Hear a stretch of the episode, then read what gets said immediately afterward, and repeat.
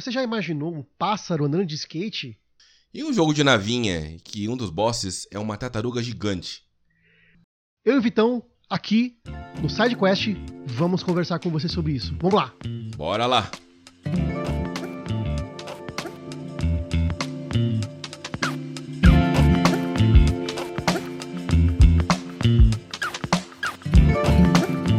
Vitão, vou falar pra você. Você já imaginou um jogo de skate que, na verdade, o seu personagem é um pássaro, cara? É um negócio meio, né? Cara, jogo de skate já é difícil você controlar no, quando é ser humano. Imagina um passarinho. É, assim, quando, quando a gente tomou conhecimento desse jogo, eu pensei, ah, um Tony Hawk de, de, de Só que com pássaro, né? Só que acho que não deu falar... certo, não, Vitão. Eu, ó, e eu vou falar para você, esse jogo, eu tive conhecimento dele naquela, naquele evento lá das demos, que ninguém achava as demos. Eu não sei se você uhum. lembra da Microsoft. Lembro, lembro.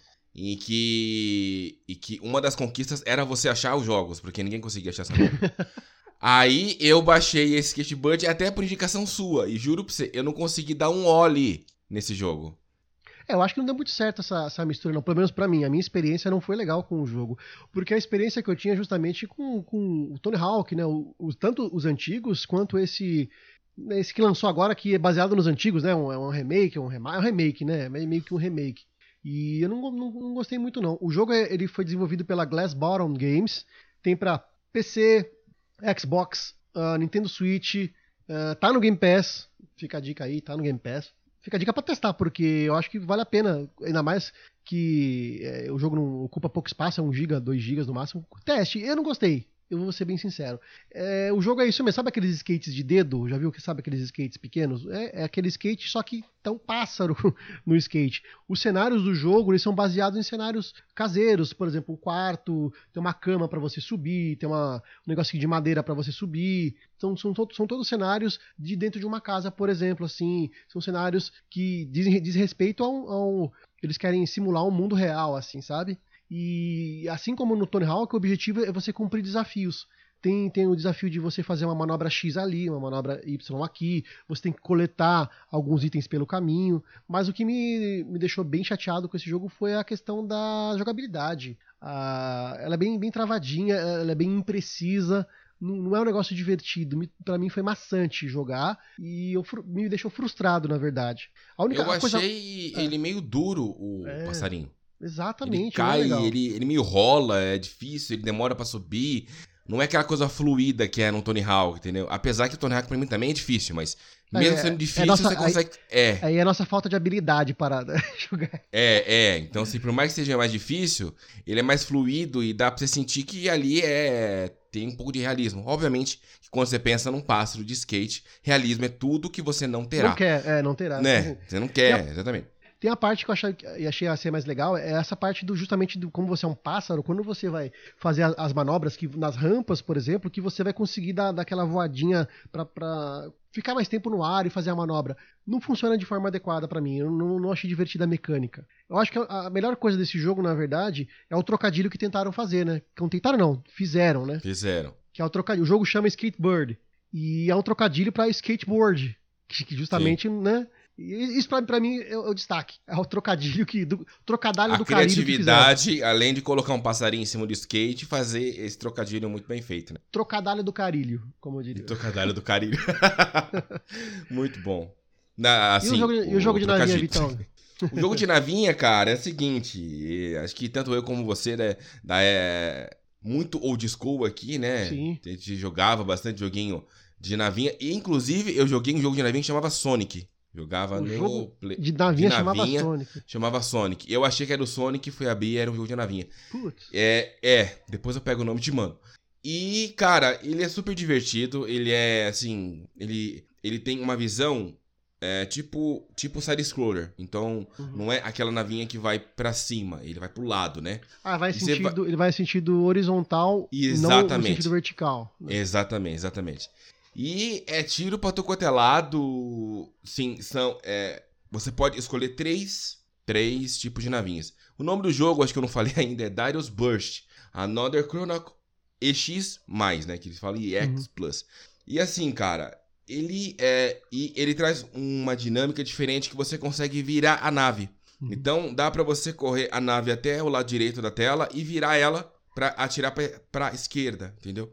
E isso faz muito sentido na hora dos bosses, porque eles trocam de lado às vezes, ele sai da direita, vai para esquerda. Então, ele ou sai da esquerda para direita, então isso faz muito sentido, até para você desviar.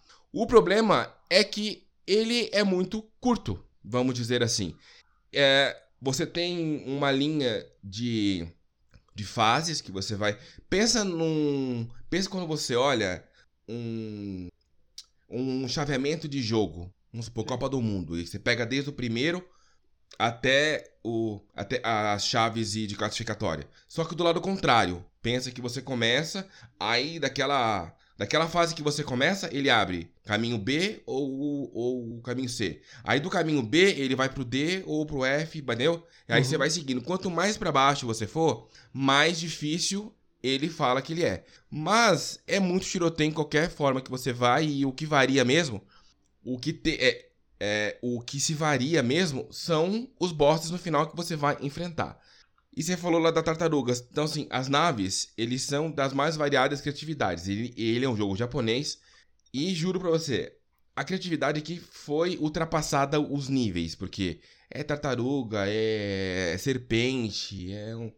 Cada boss mais estranho. O problema é, é que eles são poucos. Então, assim, acho que são no máximo oito. Oito? Eu não lembro. Esses são poucos.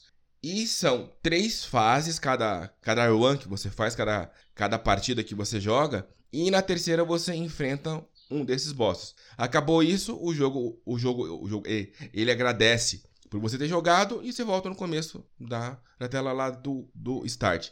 Isso aqui, se fosse um fliperama, seria um excelente comedor de ficha. Então, para você zerar o jogo, com certeza, sem morrer você não passa. Tanto que você tem dois modos no jogo ou que você não tem game over, ou que você tem game over, mas quando você dá game over, você volta na onde você estava. A questão é que a pontuação para quando você joga com game over, é, ela é maior do que quando você joga sem esse game over. Tipo assim, vida, vida infinita. Ou então você tem três vidas e depois você tem que recomeçar. E nesse recomeçar dá pra você trocar de nave. Tem essa uhum. diferença, entendeu? Eu tava vendo aqui, Darius é um jogo, é um jogo já tradicional de navio. Eu lembro do Super Nintendo. Sim. Eu jogava Sim. aí no Super Nintendo, vi aqui na. Tem uns vídeos aqui, o Darius Twin, o Darius. Uh, qual que é o outro que eu vi aqui?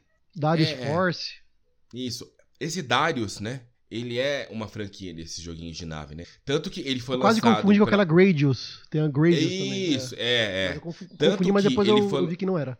Ah, tanto outra. que ele foi lançado para Play 4 e Nintendo Switch, apenas. Gente, é, é, nós temos o código para Play 4, né? Legal, e é isso, cara. E o veredito. Assim, pra quem gosta. Pra quem gosta de jogo de navinha e, e quer ficar ali só amassando o botão, ele é, ele é um jogo que passa tempo. Eu acho que ele cabe mais no Switch, até porque está lá viajando ou alguma coisa, tá meio. É, se quer passar um tempo lá. Combina mais um... com a proposta do console do Switch. Sim, né? do que um Play 4 você parar ali na frente da televisão e é isso. Mas, para quem gosta de coisa, fica Fechou. a dica.